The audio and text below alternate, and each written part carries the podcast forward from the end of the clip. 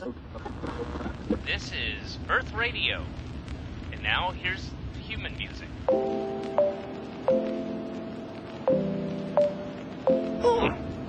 Human music. I like it. 今天是十二月九号，星期一，现在是晚上。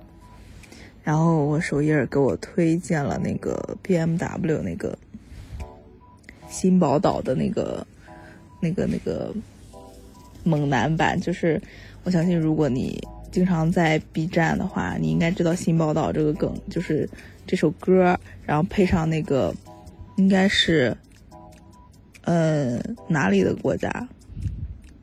菲律宾是吗？就是那个那个舞蹈，就是大概画质也不清晰，他们应该是用别的歌跳的舞蹈，然后有人把它和那个新宝岛那首歌剪辑在一起，就是叫猛男版什么什么的。然后他 BMW 请了他，所以他去跳舞什么的。Anyway，反正我想说的就是，我不知道是只有我还是我哭点奇怪还是怎么样。就我知道很多人听那个，别再问我什么是 disco，那个别再问我什么是 disco，就是那个新裤子那首歌，就张他张强唱那版，还有新裤子唱那版，我都会听了很想哭，就是那种那唱的那个每每当迪斯科一响起，假装我们还是在一起那时候，我心就好难受，就那种酸涩的那种难受。然后更有甚者就是野狼 disco，就是也是好像是那种土嗨曲，但野狼 disco 的旋律，你别说词儿啊，就词儿就是很东北那种，旋律也是让我觉得听着很心酸，很想哭。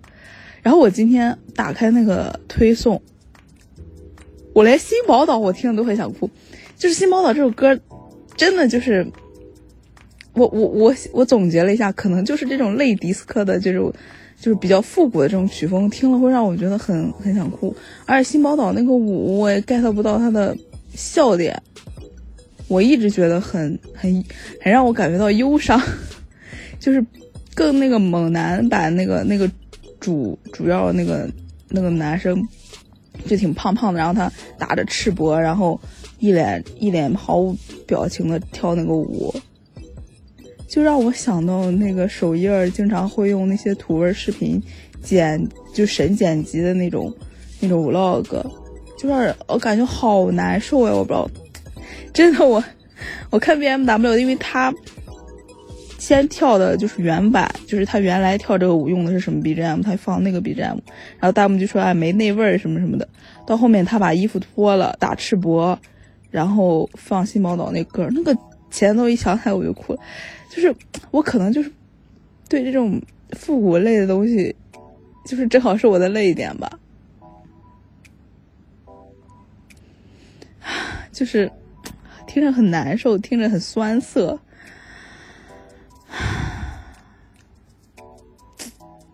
OK，而且《新宝岛》这首歌是《爆漫王》，也就是大家更更熟悉的名字《拾梦者》电影版的主题曲。呃，《拾梦者》的电影版呢，是我很主推的。因为它里面有神木龙之介，我很喜欢神木弟弟。然后他，呃，还有那个小松菜奈，然后还有那个谁叫什么来着？就是演《浪客剑心》真人版那个那个人叫什么来着？哦，佐藤健是叫这个名吧？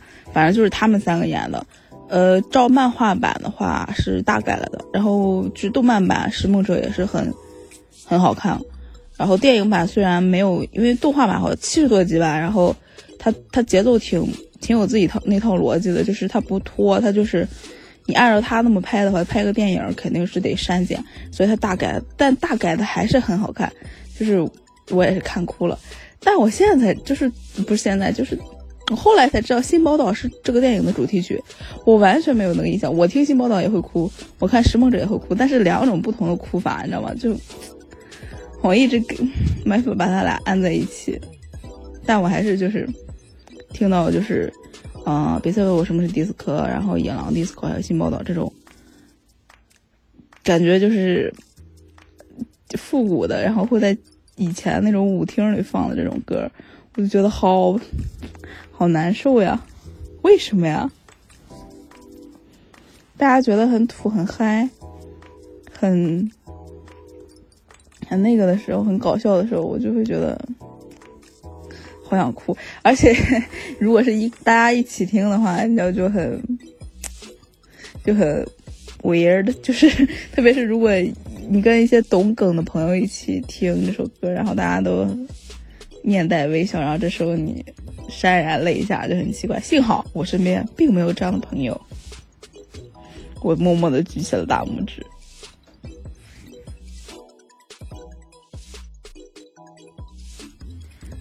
今天是十二月十号，星期二。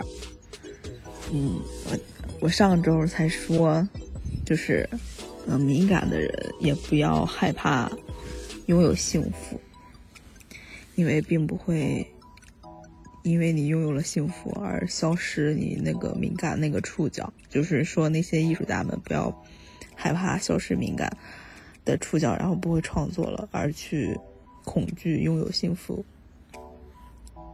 然后，但是我这周又又觉得，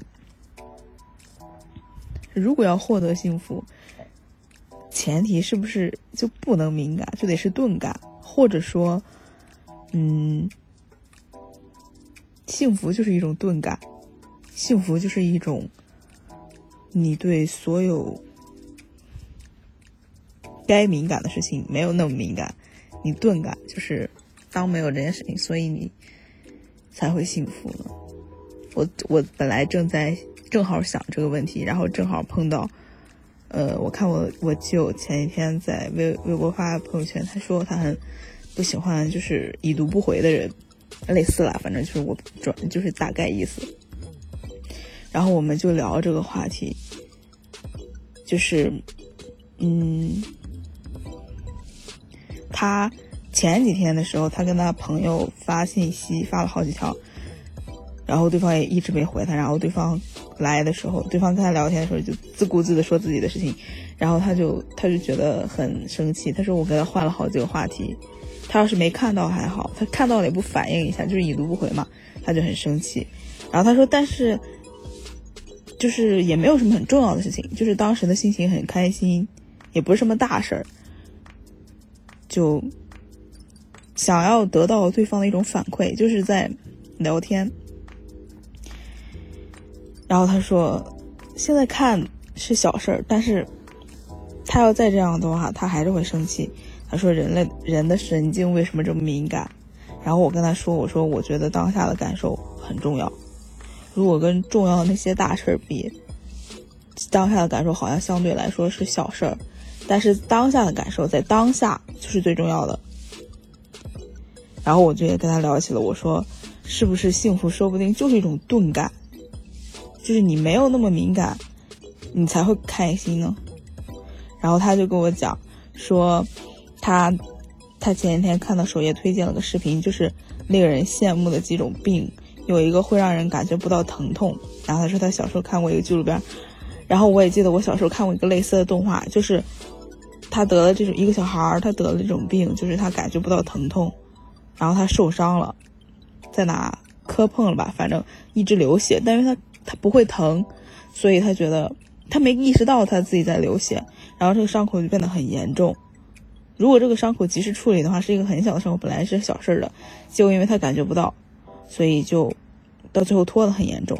然后我就说说那还挺好的，不管是精神还是实体的敏感，都是一种都算是一种对自我的保护。所以我觉得，我觉得这段对话我很想留下来，所以我就在这里说一下。其实我到现在也还没有完全的想明白，说到底敏感的人，就是是不是幸福是一种钝感，或者说钝感到底是不是一种好事儿？就是有的人的，嗯，有的人的观点是，如果要获得幸福，你的前提就是钝感，就是你对事情没有那么敏感，就是。嗯，就是放宽心那种吧，所以就比较容易获得幸福。然后我觉得，我之前觉得，幸福本身就是一种钝感，因为你对其他的痛苦你感知不太到，或者说，对你感知不太到，所以你才会觉得幸福。但现在我又就是跟我舅聊完天之后，我就觉得，你说钝感不好吗？也不是不好，钝感算是一种对自己的保护机制。嗯，那我还是没有想清楚是不是？哎呀，就是我想这个问题就会想的我绕圈圈。那，然后我朋友都说我在想一些哲学问题，没有啊，我就觉得我就是在想一些很正常的问题。还有就是敏感的人，他转到钝感，不是，就是敏感的人。装的圆滑，或者说他在社会中被打磨的圆滑，这不等于钝感，在我的看来，这只是他，他还是能感觉到那些东西，他只是被打磨的圆滑了，他内心那些东西还在。说到底，你是什么人，你大概就是什么人。你要是敏感的人，你就算装的钝感也装不来，就是你内心还是会感觉到。你可能面上别人觉得你感觉不到，但是你内心知道你自己还是能感觉到。但有一个事情可以让你短期内选择性的钝感，那就是 fall in love，就是谈一个恋爱，在你的热恋期，你是会选择性钝感的，就是你对，我不知道他的，我不知道人心是怎么个机构，反正他会就大概的你对其他的东西的感知少很多，对痛苦的感知少很多，但是那个那个那个劲儿很快就过去了。就像，就像喝醉了一样，你那个劲儿很快就过去了。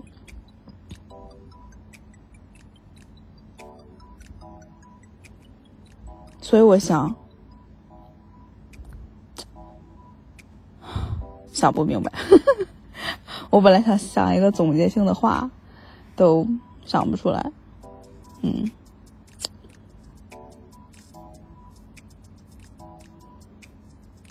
就先说到这儿吧，嗯，明天见。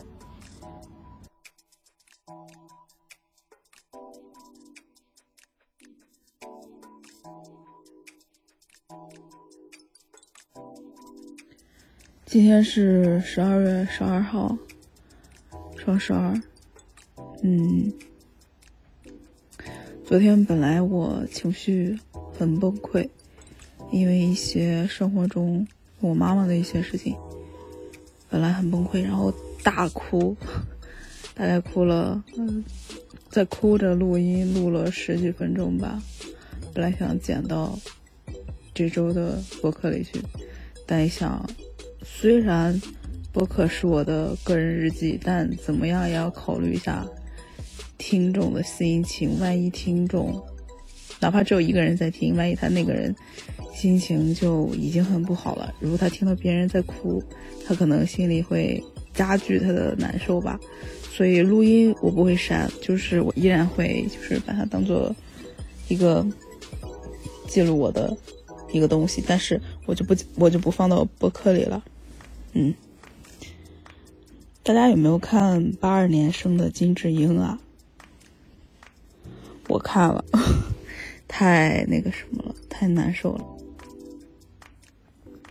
那个那本书是，如果没有听说过，我觉得应该没有没有听说过吧，应该大家都听说过吧。就是韩国的一本小说改编的，那本小说讲的就是在八二年，就是八八零后吧，八二年那年生的所有的女生，嗯名字最多的人就叫金智英，所以他就用八二年生的金智英来概括，就是女性韩国女性的生活现状。他那个怎么说呢？就是你如果是女生，你就会很有感触。嗯，他从他出生开始啊，然后他们家他有嗯弟弟，然后他是他有个姐姐，他是老二，然后他的姐姐为了呃省钱，然后尽快的工作，就是就是贴补家用，就没有。明明学习很好，也没有去继续读书，而是选择读师范当老师。然后全家人都很重视他那个弟弟。但是你你说多现实吗？就是很现实。你说多不现实吗？就是，我觉得八二年生的金智英已经算是比较美好的，因为他们家虽然比较有点重男轻女，但只是怎么说呢？嗯。平衡线之内的那种重男轻女，他爸爸也不没有说不疼他，就是对他也不错。但现实生活中有的是那种看见是女孩就打掉，或者说就把那个胎儿打死那种，就是很重男轻女的。但在这个前提下，已经已经算不错。但是我们不要退步啊，反正就是 anyway，我就总结一下，他他的妈妈本来就一直嗯怎么说让步退步，对婆婆言听计从。她婆婆一直觉得她只生了一个儿子，生少了或什么什么之类的。然后他就他妈妈虽然。不会反抗，但是他妈妈很希望自己的女儿能做一个跟他不一样的人吧，我觉得是。然后她嫁了人之后，没有，嗯嗯，讲太快了。他上学之后，嗯，班里有人就是性骚扰他，然后他爸爸也会，他爸爸也会指责他，就是不该对那个人脾气那么好，不该穿裙子或什么的，反正就是也不是说重男轻女的那种指责，就是很很正常的。然后。他爸爸就是他毕业之后找工作，一开始没有找到，然后他爸爸就一直说你不该找工作啊，或者什么，就是你应该去读师范，反正就是我忘了具体的事情。他爸爸就是这么说他，然后他妈妈就还替他去力争，就是说，嗯，他们家没有那么的，你知道男女就不平衡，他妈连个屁都不敢放那种，不是他妈很好，就说你说的叫什么话，女儿想做什么就让她去做什么的，然后他就顺利应聘上一个。很好的一个职位，他爸爸也为他开心，就是他爸爸也不是坏人，对吧？嗯，然后那个他进了职场之后，就更有一些职场上的关于对女性的不平等，就是你你工作能力再强，也不会想着先提拔你。然后如果你是女生，你又是新人，你在职场中就要自自动的担当起那种端茶倒水的工作。不过幸好的是，他有一个。工作能力很强的一个女上司很赏识她，然后她后来结了婚，生了孩子，她的老公也很好啊。我还没有说，那个演员是孔刘，嗯，对她很比较理解吧，就会帮，就是会也做家务，然后带孩子什么什么之类的。但是她如果去她婆婆家，就是女主如果去婆婆家。她老公做这些事情，那个婆婆就会觉得你明明是，那怎么能让男的做这些事呢？反正就是她婆婆不太好啊。嗯，故事的开始是从女主哦，对，还没开始哈，我就是先铺垫了。故事的开始就是女主得了一种病，可能焦虑吧，就是一种精神上的，就是那种，她会忽然变成某一个人格，就是她的妈妈、她的学姐，或者就是艾米。任何一个她生活中遇到的女性，以他们的口吻来说话。最开始那一章，我书也看了，电影也看了，就是书里最开始那一章，就是她带着孩子和，呃，那个老公回婆家过年还是什么忘了，反正就反正就回家，应该是过年。然后那个婆婆家也有个女儿，等于说就是这个女主的妯娌，我我不论不太清啊，反正就是。女主老公的姐妹也回家，然后那个婆婆就很开心，什么什么的，她就被刺激到了，就他们一家人和就很和睦的在那里，然后女主就得在这做家务，然后女主就被刺激的，就是女主可能是生完产后抑郁还是什么，我不知道，反正就是她那个病因，她就以自己妈妈的口吻跟她婆婆对话，说你女儿回来了，我也想看到我的女儿回来，怎么怎么样，然后她老公就把这个她的病瞒着，就是怕刺激到她，她老公是好心啊。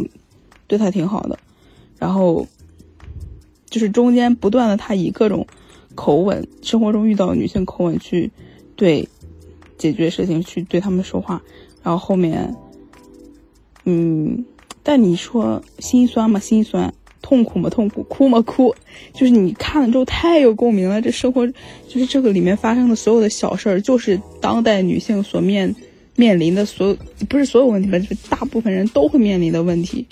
但你说美好吗？其实挺美好的，她美化了很多，因为这里面的老公人很好，就是说，她老公反正最后的结局是我退居二线，我替你带孩子。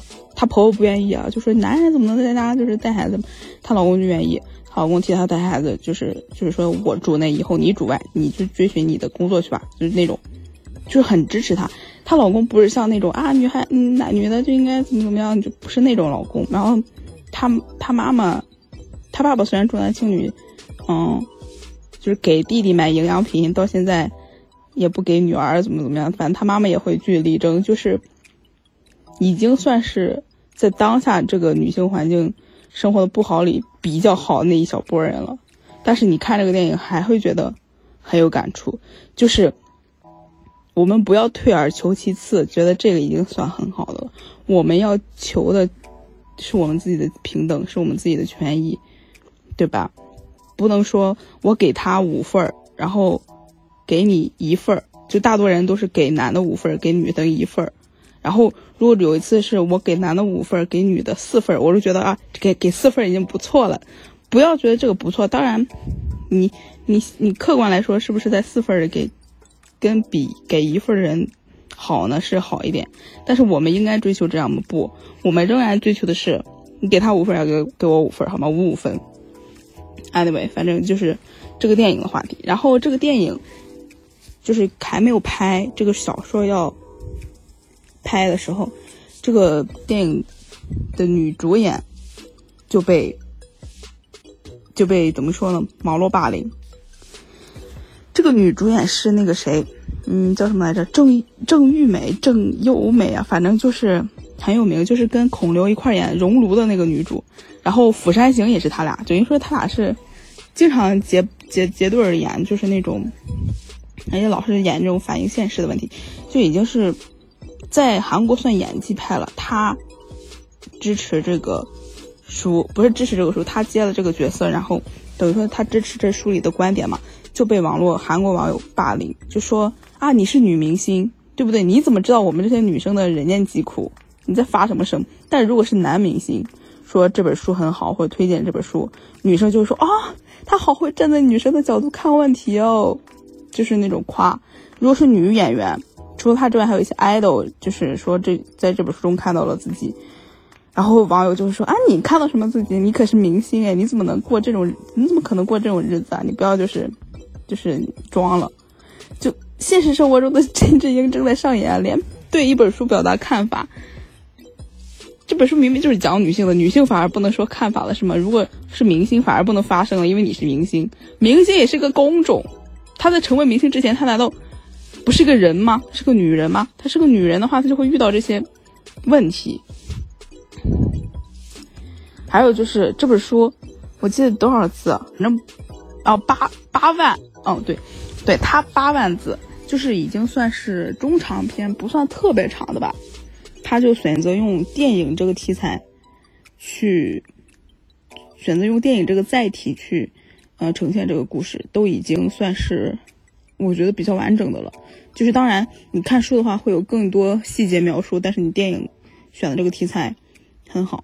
为什么我会想到这个话题呢？就是因为我想到《七月与安生》，一个一万七的小说，连两万字不到的短篇。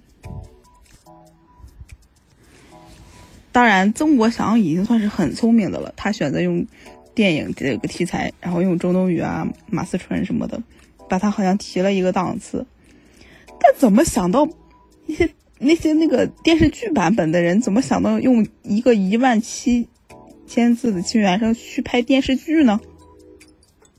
为什么我会想到这个话题呢？是因为我之前在 B 站看到一个 UP 主，他总结。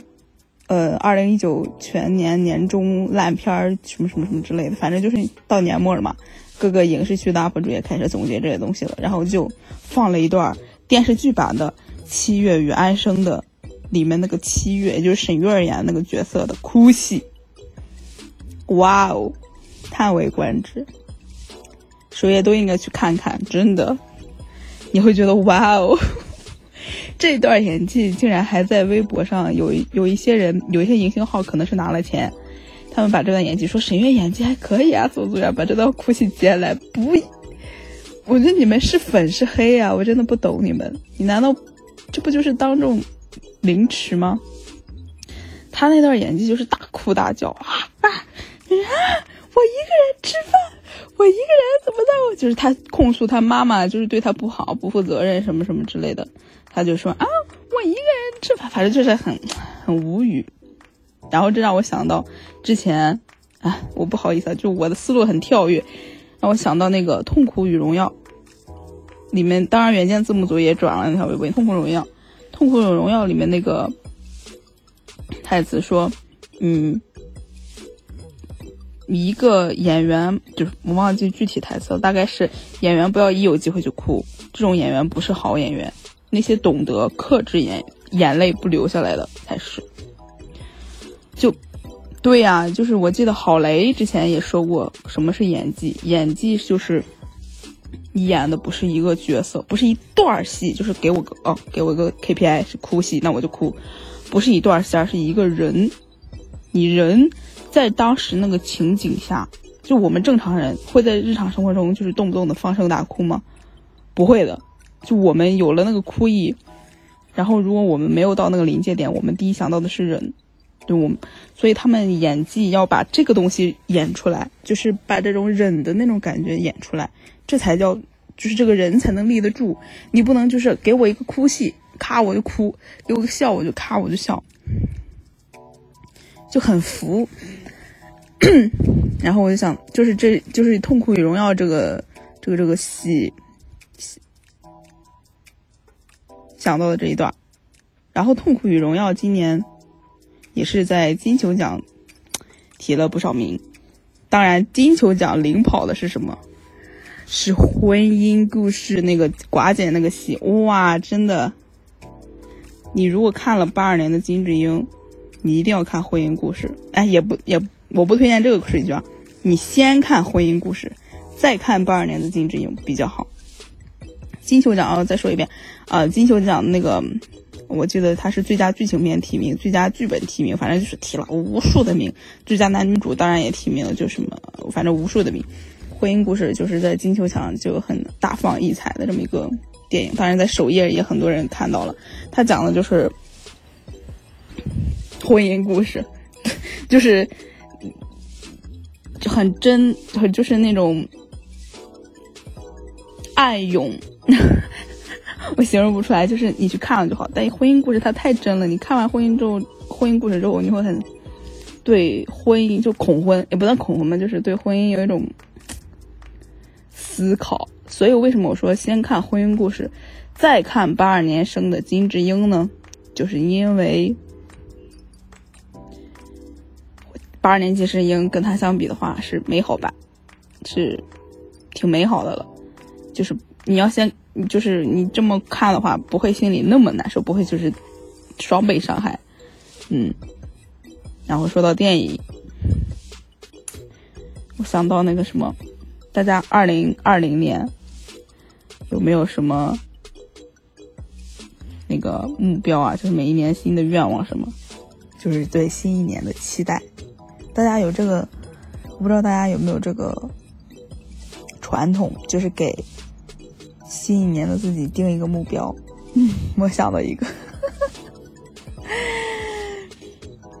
嗯，零五年的十二月十五号是陈凯歌导演电影《无极》上映的日子。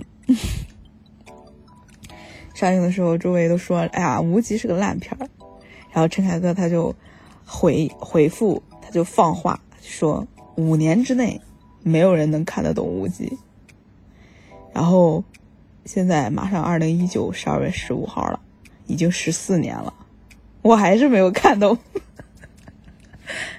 他五年内，我十五年都不一定能看懂。十五年就是二零二零年嘛，我希望我在二零二零年十五年内，我能看懂无极。我真的好，他说的这话开的这么大，我真的好好奇，为什么五年内没有看懂无极？到底讲的是什么？啊 我希望我二零二零年能看懂无极。好，这是二五二零二零年第一个新年目标。开玩笑的，也不是开玩笑，也不是完全开玩笑。我还是能，我还是这对我来说是一个很神秘的东西。我还是希望我能做到。然后我现在就是我主要是想念那个，嗯，我看到的那个老鼠什么都知道他发的那个。给哥哥的一封信，因为那个我看到一次我就想哭，我看到一次我就想哭，我就想我一定要把它以音频的方式，嗯，留在留在这里，因为我转发老鼠什么都知道那条微博，我好像就转发了一个日，我到未来我想看这一篇的时候，我都不知道说什么关键词，所以我干脆把文字念下来。就是我想想想看看这篇文字的时候，我就来听我自己说的。好，这个是博主老鼠什么都知道。如果你没有关注的话，你去关注。这个是版权是他的，这个文字也是他的，我只是在念。如果侵权删啊，还是老老规矩，侵权删，好吧。给哥哥的一封信，亲爱的哥哥，此时此刻，整个屋子都在抖动。最近一个月。每天上午八点到下午六点，楼上装修的电钻就像按不停的闹钟，没完没了。这让我心情烦躁。每天的懒觉算是完了。客厅有一个吸顶灯都快掉下来了。不过，我不打算为此做点什么。我能做什么呀？算了，不抱怨这些糟心的事儿了。毕竟现在只是上午，到了下午，心情就更难好起来了。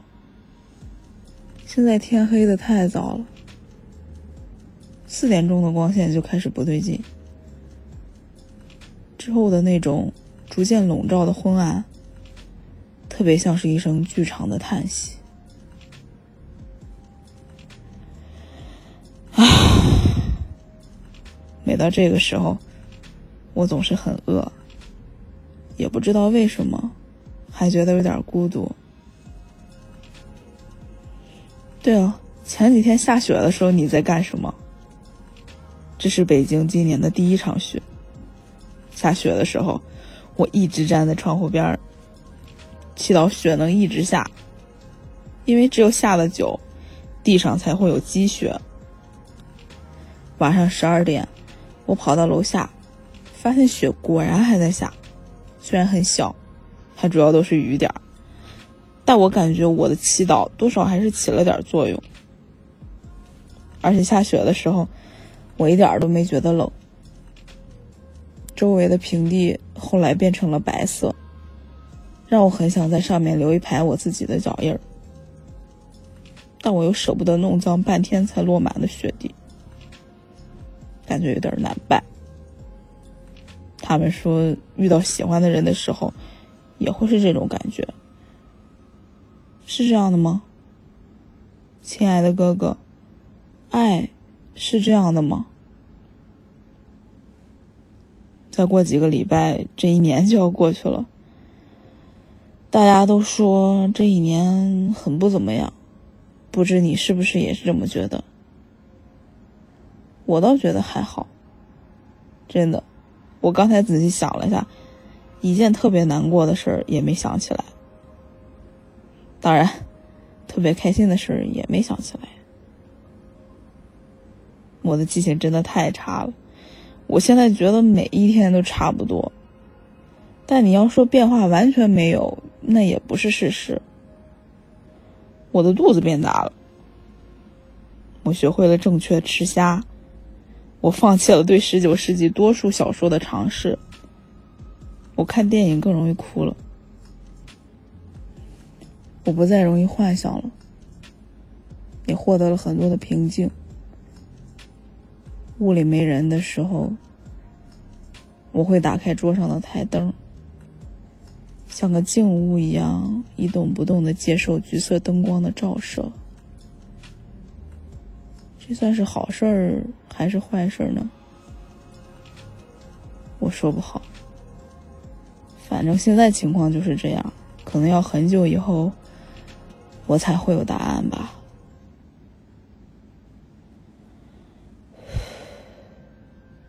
你呢？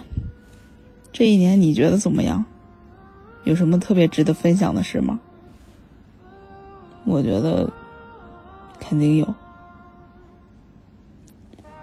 不行了，电钻让我脑门又开始疼了。这次就先写到这里吧，非常期待你的回信，也祝你一切顺利。想你的，弟弟。